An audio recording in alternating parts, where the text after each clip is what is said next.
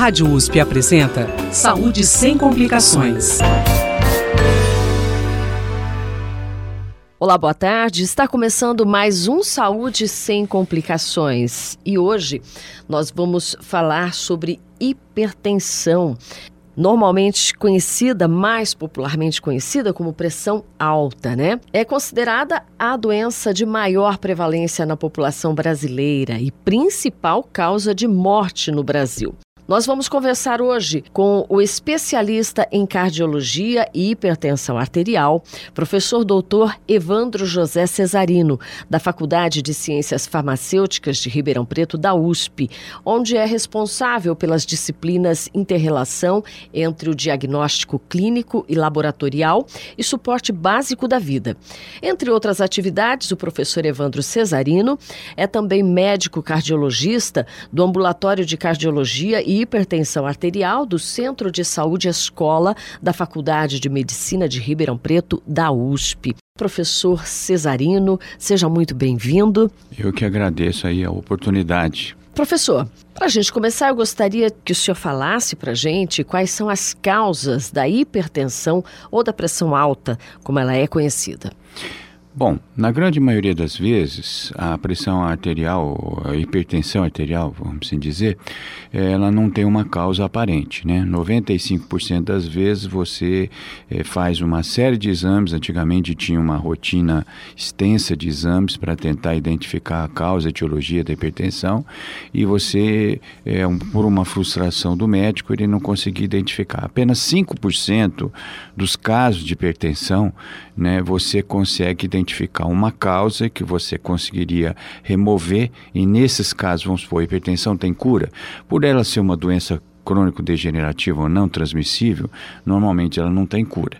Ela é tratável, né? hoje nós temos várias formas de tratamento para hipertensão, mas a, a, cura da hipertensão você consegue só com a remoção da causa, que seriam esses 5%, que seriam aqueles casos em que, que às vezes a pessoa já nasce com, por exemplo, um estreitamento da artéria aorta, que chama coartação da aorta, ou então ele tem um estreitamento da artéria renal, que dificulta o sangue para os rins, ou ele tem um tumorzinho na glândula chamada suprarrenal, que fica em cima do rim e que você faz a remoção e aí você cura a hipertensão. Então são situações bem pontuais, como também às vezes o, a hipertensão relacionada ao uso de pílulas anticoncepcionais, é, uso de vasoconstritores nasais. Então são fatores externos que também, você tirando aquele fator externo, a pressão arterial é, pode diminuir. Então nesses casos existe uma causa aparente.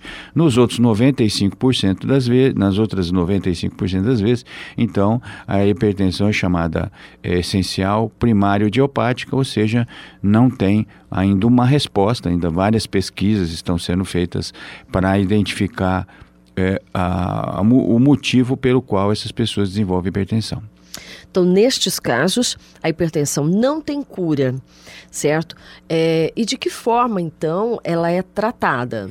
Bom, inicialmente, né, pelas diretrizes da Sociedade Brasileira de Hipertensão e as diretrizes internacionais, sempre é, tem que haver mudança de estilo de vida né, é, muda, é, a prática de exercícios físicos, né, que o sedentarismo é um dos principais fatores de risco cardiovasculares, né, no nosso meio pela globalização da, da, do sistema, da nossa vida, né, de uma maneira geral, e a a questão das, das mudanças dos hábitos alimentares, né? Quer dizer, hoje é, os alimentos industrializados têm um alto teor de sódio, então a redução do consumo de sódio, redução de consumo de alimentos gordurosos, redução do peso, né? Isso tem impacto é, favorável na redução da pressão arterial. É, a partir disso, a Sociedade Brasileira de Hipertensão permitiria até que se fosse feito até um período de seis meses. Nós participamos aqui de um estudo, é uma pesquisa clínica financiada pela, pelo Ministério da Saúde, chamado Estudo Prever, é, aqui em Ribeirão Preto, que foi encabeçado pelo, é, pelo Hospital de Clínicas de, de Porto Alegre, e houve participação de, só de universidades públicas, e nós fomos um dos centros, e onde a gente foi estudar pacientes pré-hipertensos, quer dizer, ainda que estariam com a pressão arterial entre 12 por 8 e 14 por 9, quer dizer, ainda não tinham desenvolvido a hipertensão arterial. E quando a gente foi elaborar o protocolo de pesquisa, uma pesquisa clínica, sem qualquer conflito de interesse com a indústria, é, nós iríamos propor a possibilidade de um grupo receber placebo, que é uma substância inócua, né? E o outro grupo receberia o diurético, que é a droga mais utilizada para o tratamento da hipertensão arterial. Só que antes disso, né, é, outro grupo de pesquisadores falou: mas vocês não vão usar a mudança de estilo de vida para um grupo que ainda não é doente? Sim, nós, foi uma falha no projeto que depois nós re, re, foi revisto essa, essa questão e introduzimos a dieta do Mediterrâneo, que é uma dieta baseada é, em frutas, verduras e legumes, uma dieta extremamente saudável, mas uma dieta cara para a nossa população. Né? Hoje, você um pacote de macarrão você compra por R$ 1,50 e hoje, enquanto que uma fruta, um quilo de maçã, você paga mais de que cinco reais. Então, eventualmente, é uma dieta que muitas vezes não está acessível a uma grande parte da população. Mas é uma dieta, não, não é, a gente pode se dizer que é uma doença, é uma dieta saudável. E para nossa surpresa, das 250 pessoas incluídas aqui em Ribeirão Preto, né, no, no campus da USP de Ribeirão Preto, é, nós tivemos que apenas incluir 50, porque aquelas 200 pessoas só com as mudanças de estilo de vida, dieta e exercício, conseguiram normalizar a pressão arterial e não preencher os critérios de inclusão e exclusão do estudo. Então, mostrando que deve haver um, incentivo aos médicos, que eu sei que muitas vezes envolve paciência até do próprio profissional de saúde, de incentivar a população, os seus pacientes, no sentido de mudança de estilo de vida, para depois pensar nos medicamentos. Quer dizer que é, pré-hipertensos é, têm possibilidade de reverter é, essa situação e não se tornar, então, um, um hipertenso efetivamente? Sim, sim, existe. Nós, a, a, razão pela qual nós fazemos campanhas de utilidade pública desde 1993 com os dias de Dia Nacional de Prevenção e Combate à Hipertensão, que é um projeto de lei regulamentado pelo Senado, que é comemorado no dia 26 de abril de todos os anos, é, e, e outras campanhas, Semana Nacional do Coração, Dia Mundial do Coração, o enfoque é para prevenção, é para que a população mo, é, é, é, implante é, é, mudanças do seu estilo de vida para que ela não possa desenvolver hipertensão no futuro. Isso tem que começar até na infância, vamos assim dizer, na infância, na adolescência, já com, com mudanças de hábitos alimentares, com, com incentivo à prática de atividade física, para que essa criança não se torne obesa no futuro, não se torne é, consumidora de produtos não saudáveis, né, e que isso vai gerar hipertensão no futuro. Então, na realidade, é sempre o foco é na prevenção. Além do estilo de vida, é, o que justifica a hipertensão ser a doença de maior prevalência no Brasil? E quais são seus números, professor, hoje? É, hoje a, a, prevalência de hipertensão no Brasil, em geral, né, tem cidades brasileiras com uma prevalência maior, outras menores, mas está em torno de 35 da população adulta, né? 35%, quer dizer, mais de um terço da população, de cada, né? de cada é, é, vamos dizer, 100 pessoas, mais de 30 35, né, desenvolve hipertensão no futuro. E então é um dado preocupante porque se você for ver, né, é, dentro da população é um problema de, sério de saúde pública, né? Mais de 300 pessoas morrem por ano no Brasil por doenças cardiovasculares, e dentre elas a hipertensão contribui para as suas complicações. Então é um problema que, às vezes, infelizmente, é, do ponto de vista político, né, o governo ainda não deu a sua devida importância é, para as doenças cardiovasculares, em detrimento, às vezes, de doenças outras de até de menor prevalência. Né? Mas é, então isso a gente tenta as sociedades científicas em, no sentido de fazer uma pressão para que haja mais recursos é, para o combate à hipertensão arterial. Então nós temos hoje é, esse, é, um grande contingente e é possível sim prevenir a hipertensão no pré-hipertenso, né, e que ele não se torne hipertenso no futuro, desde que ele é, mantenha essas mudanças de estilo de vida é, por um período prolongado. Professor, o senhor falou de uma, de uma dieta, né, a, a dieta do Mediterrâneo, né? Quer dizer que a alimentação equilibrada colabora, colabora então, para a ausência da doença, né, da, da hipertensão. Eu gostaria que o senhor falasse um pouco mais sobre a dieta do Mediterrâneo. Como é essa dieta, né? É uma, uma, dieta, basicamente, não é, não é nenhuma dieta milagrosa, nem, nem, é, nem a sociedade recomenda isso. Inclusive, até uma nutricionista, a doutora Márcia Godwat, ela está desenvolvendo um aplicativo que, que vai uh, ser muito útil para a população, que nesse aplicativo estaria uma relação, a pessoa poderia consultar o alimento para ver o teor de sódio do alimento antes de adquirir aquele determinado alimento, isso vai para o paciente hipertenso ou mesmo para o paciente não hipertenso que queira, muitas vezes, é claro, isso é, já é obrigado em lei, tem em rótulos, né, quando você vai no supermercado, né, e mais aquele, esse aplicativo pode facilitar uma consulta rápida rápida, né, para que a pessoa possa, é, no, no, caso, é, ter ciência de que aqui, se aquele alimento seria apropriado ou não, ela sendo ou não hipertensa. Mas a dieta do Mediterrâneo, ela se baseia né, em frutas, verduras e legumes, uma dieta equilibrada, onde não há nenhum predomínio assim, de hidrato de carbono ou de, ou de alimentos com, é, que predominam gordura saturada, né, alimentos gordurosos. Então, é de forma que ela, ela, ela é uma dieta balanceada, né? E até numa da, nas campanhas a gente às vezes tem um prato educativo lá em que é, é, é colocado assim cores por exemplo, para que, que ocuparia no, no prato do dia a dia, por exemplo, com a quantidade de verduras que você comeria na alimentação a quantidade de legumes, a quantidade de, de, de, carnes ou carne vermelha ou carne branca, né? E a quantidade de cereais ou a quantidade de arroz, feijão, tudo, para que pudesse ser uma dieta mais ou menos balanceada, né? Sempre se começa então com a verdura, depois aí passa para os legumes e deixa uh, o hidrato de carbono e a mistura para o final. Esse seria a sequência natural, porque aí quando você vai comer uh, o arroz, o feijão, a a carne e tudo, você já está de certa forma saciado e, e com os alimentos que não que são mais saudáveis. Muito bem. Exercícios físicos, né? O senhor falou da importância dos exercícios físicos, né? Eu, eu, gostaria de saber até quando a atividade física é positiva ou não para a melhora da hipertensão. E quando identificar que só o exercício físico não baixa a pressão e a pessoa precisa de medicamento.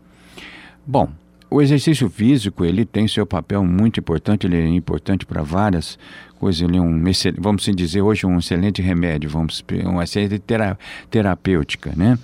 É, ele é, reduz a, a, o peso, ele reduz o colesterol, ele aumenta o colesterol bom, ele reduz a resistência à insulina, ele melhora o controle do diabetes, ele melhora o controle das dislipidemias, enfim. E, e em relação à hipertensão também já mostrou que ele promove uma vasodilatação, então ele tem impacto direto nos níveis de pressão arterial.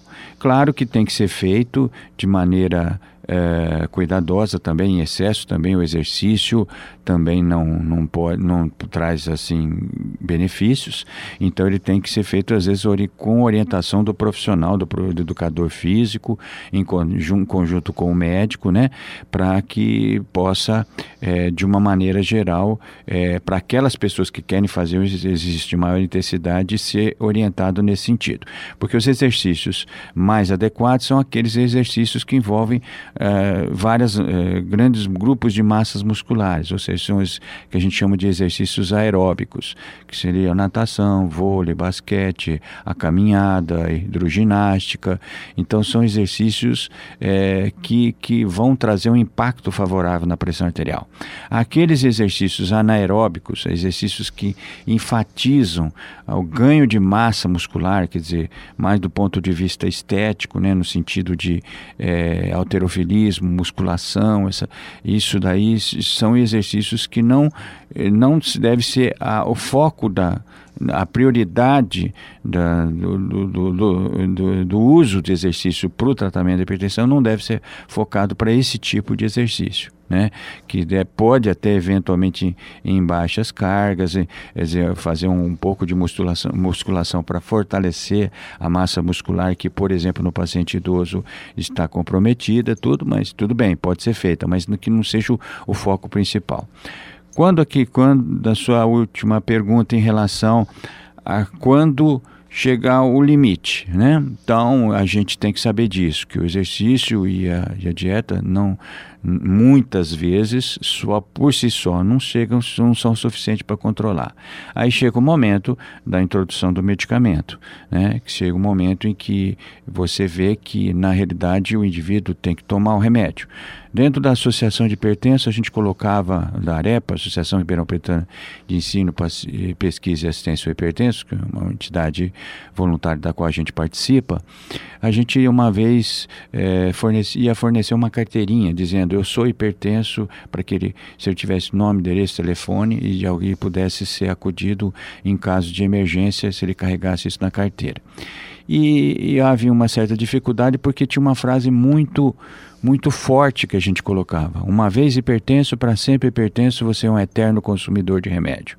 Então isso era muito forte e muitas pessoas, principalmente o paciente jovem, quando chega no, no consultório, quando ele chega no ambulatório, ele não aceita essa frase, né? Porque tomar remédio o resto da vida é uma coisa que nem muitas pessoas estão preparadas para isso. Mas hoje é, você tem várias opções terapêuticas, né? E muitas vezes o exercício, o exercício e a dieta tem um certo limite. Se ele não chegar a ponto de reduzir a pressão arterial para baixo de 14 por 9, é um momento que nós vamos ter que intervir do ponto de vista medicamentoso. Professor, é, o senhor falou a respeito do tratamento, né? Que parecia, parece uma sentença, né? Você vai ter que tomar remédio para o resto da vida, né? Mas isso é uma verdade? O tratamento é contínuo? Sim. Sim, naqueles pacientes, como eu disse, né, hipertensão primária essencial idiopática, que você não tem uma causa aparente, onde você não vai ter condições de remover uma ca causa, é, a pessoa vai ter que tomar o remédio para o resto da vida, desde que ela também já é, utilizou do, do, das estratégias de mudança de estilo de vida e, e não conseguiu é, colocar o, a pressão arterial nos limites considerados dentro da normalidade, então ele vai ter que tomar o remédio para o resto da vida. Não é uma situação. É, não é uma situação é, em que a pessoa toma um antibiótico por um determinado período, depois ela para, a pressão normalizou, vai parar. Não, não é hipertensão, não é isso. Nós temos até um, uma, uma polêmica aqui dentro da cidade aqui de Ribeirão Preto, que, né, que existe um projeto de lei, a portaria 58/2010, onde é, nessa portaria os medicamentos de uso contínuo não controlado para doenças crônico-degenerativas como hipertensão, diabetes e dislipidemia seriam fornecidos com a mesma receita por um ano. E é uma luta para a gente convencer os nossos colegas né, farmacêuticos para é, cumprir essa lei, porque eles acham que seria interessante que o paciente frequentasse mais consultas e renovasse as, as receitas com mais frequência. Mas nós sabemos de todas as dificuldades do sistema público, né? Médicos morrem, médicos aposentam, médicos tiram licença prêmio, médicos eh, tiram férias e quem e, e, o indivíduo não pode ficar sem o medicamento. Isso é inadmissível hoje a interrupção do tratamento. Muito bem. É, é uma pessoa em crise, como que se faz, é, qual que é o procedimento para baixar essa pressão? Bom, na emergência nós temos duas situações, né? É, as urgências e as emergências hipertensivas. Né? Urgência hipertensiva é aquilo que a gente, que a gente encontra geralmente nas campanhas até e, e muito frequentemente no, nos ambulatórios, onde a pessoa, você vai medir a pressão arterial, a pressão está lá é muito elevada, lá 22 por 14, uma coisa assim mais ou menos, e a pessoa não está sentindo absolutamente nada. Né? Então, ela está com a pressão arterial elevada, ela deixou de tomar o medicamento, né?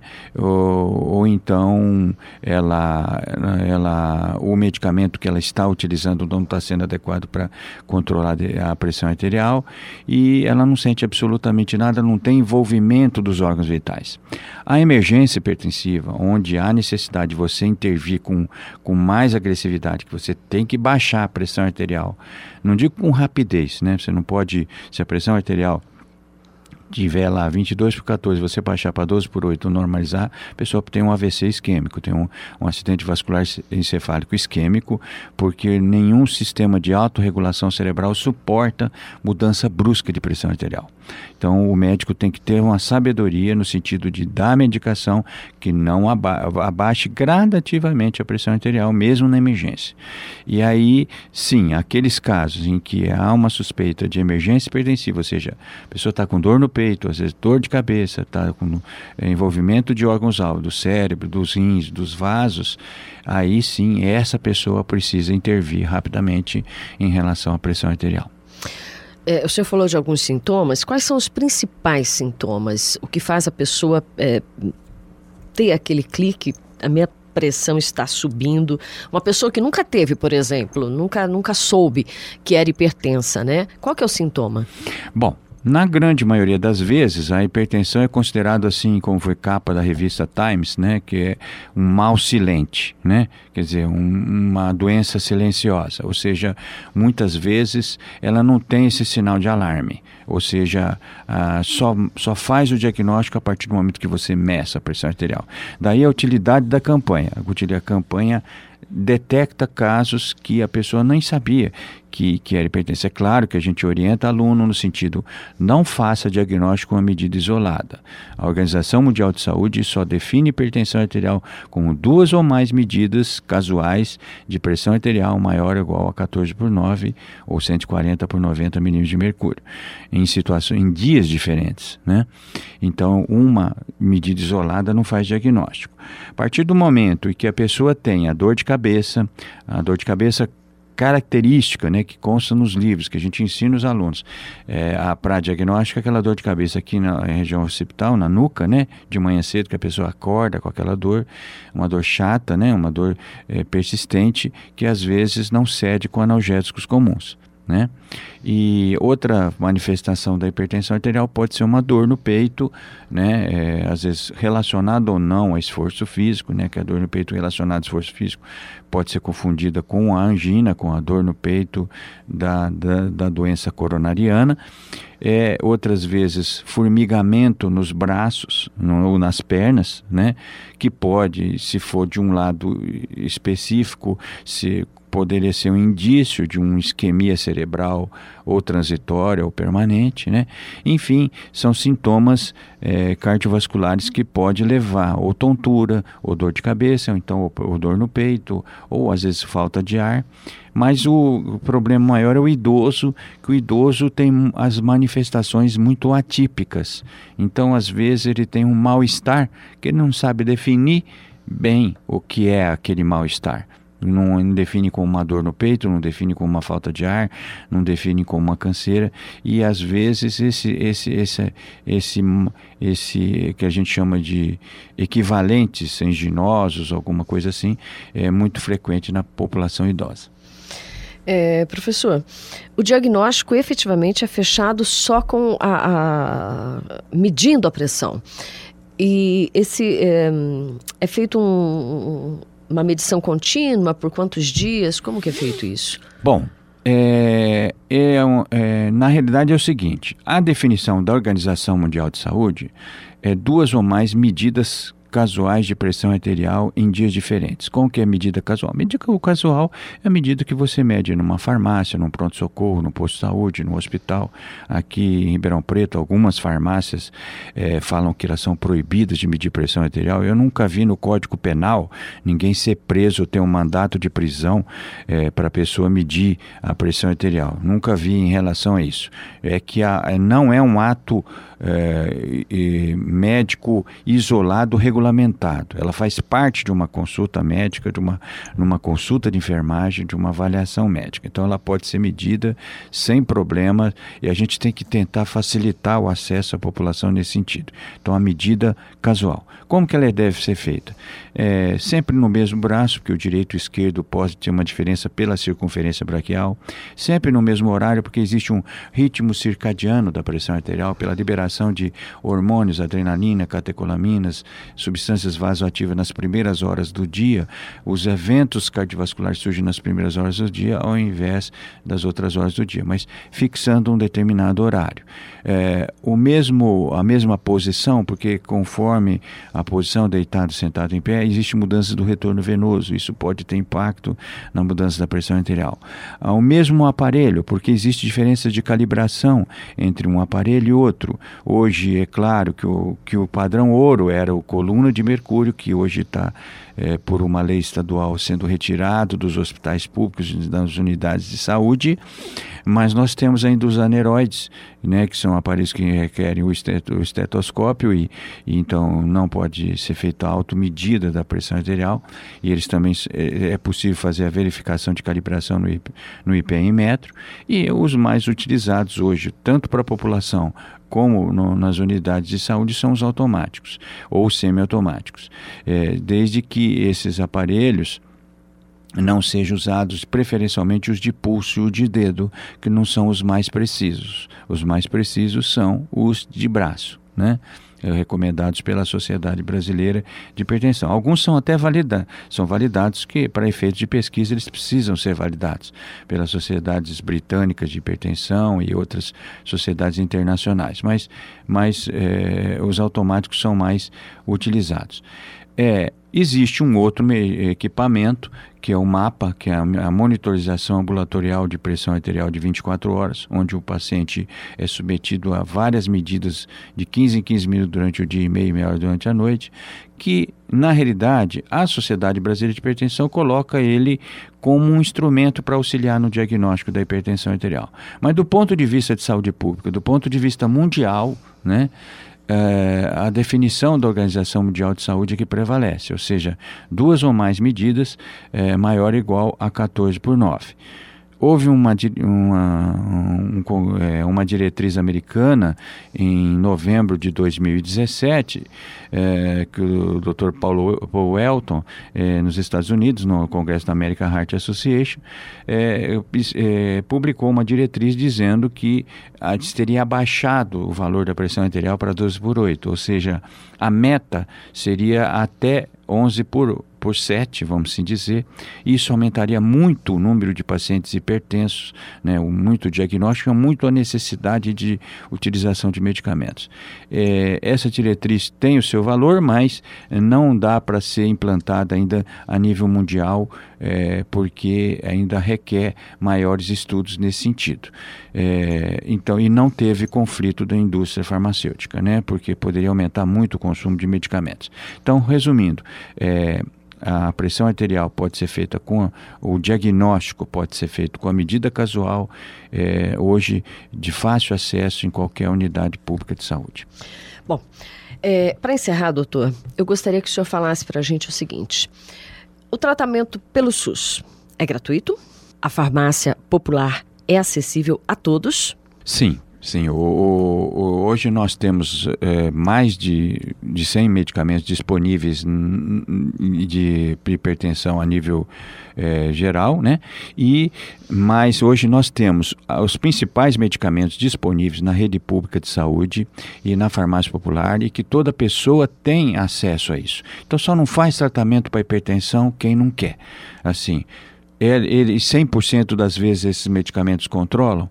Pode ser que não mas isso só o médico que acompanha o caso é que vai é, determinar qual é a melhor escolha, mas os principais grupos de medicamentos, diuréticos, beta-bloqueadores, é, inibidores de enzima conversora da angiotensina, bloqueadores da, do receptor da angiotensina, inibidores sepatolite de ação central, antagonistas de cálcio, estão disponíveis gratuitamente na, na, na rede pública de saúde de Ribeirão Preto e também na, e, algum, e alguns grupos farmacológicos na farmácia popular. Tá bem. Professor, doutor Evandro Cesarino, cardiologista, especialista em hipertensão arterial, professor doutor da Faculdade de Ciências Farmacêuticas da USP de Ribeirão Preto, responsável pelas disciplinas Interrelação entre o diagnóstico clínico e laboratorial e suporte básico da vida.